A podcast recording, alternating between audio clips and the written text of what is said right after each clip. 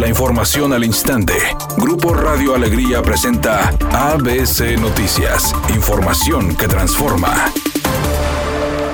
El gobernador Jaime Rodríguez Calderón compartió en su cuenta oficial de Facebook el estado de llenado de la presa Cerro Prieto, el cual se encuentra en 13.76% de su total, indicando que pese a que en los últimos días se han presentado chubascos ocasionales en algunas zonas de Nuevo León, esto no ha sido suficiente para incrementar el agua en la presa, afirmando que el almacenamiento de vital líquido se encuentra en uno de los niveles más bajos a lo largo de su historia. Por otra parte, el mandatario estatal dio a conocer que la presa Rodrigo Gómez tiene un llenado del 65.22%, mientras que la presa El Cuchillo presenta 53.69% de agua, mencionando que a pesar de que se esperan lluvias en la entidad, se tiene que cuidar el vital líquido, por lo que exhortó a la población seguir apoyando ante esta situación.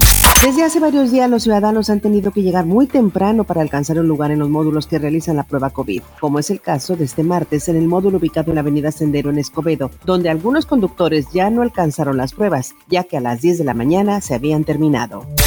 La sección instructora de la Cámara de Diputados determinó que sí procede el desafuero de los legisladores Benjamín Saúl Huerta del Partido Morena y Mauricio Toledo del Partido del Trabajo. De esta forma, el morenista enfrentará juicio penal por violación equiparada y abuso sexual contra un menor de edad y el petista por enriquecimiento ilícito. En los próximos días se convocará un periodo extraordinario en la Cámara de Diputados para discutir y votar el desafuero de los dos diputados federales. Editorial ABC con Eduardo Garza. ¿Se acuerdan de los camiones de dos pisos tipo londinenses que en 2017 empezaron a circular en la ecovía? Pues ahora están abandonados en la estación Valle Soleado y el encargado de movilidad de Nuevo León, Noé Chávez, dice que él no sabe nada, que apenas va a preguntar qué pasó. Hágame usted el favor, así las cosas en el tema de movilidad. Así, ¿a dónde vamos a parar?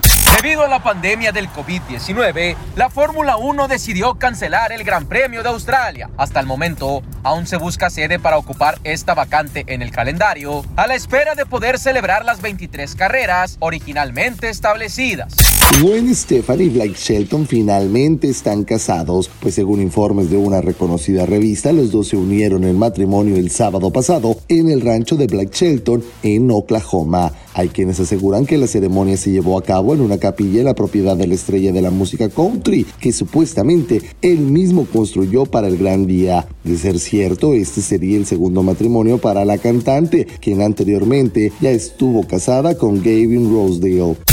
Hay un vehículo detenido que está generando carga vehicular en el Boulevard Miguel de la Madrid a la altura de la Avenida Azteca en el municipio de Guadalupe. Los automovilistas están avanzando a 20 kilómetros por hora. Considere vías alternas. Está obstruyendo el carril izquierdo para que también lo tome en cuenta. En el municipio de Monterrey hay trabajos de obras públicas en la Avenida Gonzalitos con dirección hacia el norte, a la altura de la calle Sayula para que lo considere. Con dirección hacia el sur hay carga vehicular, pero no se registra ningún percance. Y donde sí hay un accidente es en la Avenida Aztlán y Oceo Atlántico en el municipio de Monterrey con dirección hacia el oriente.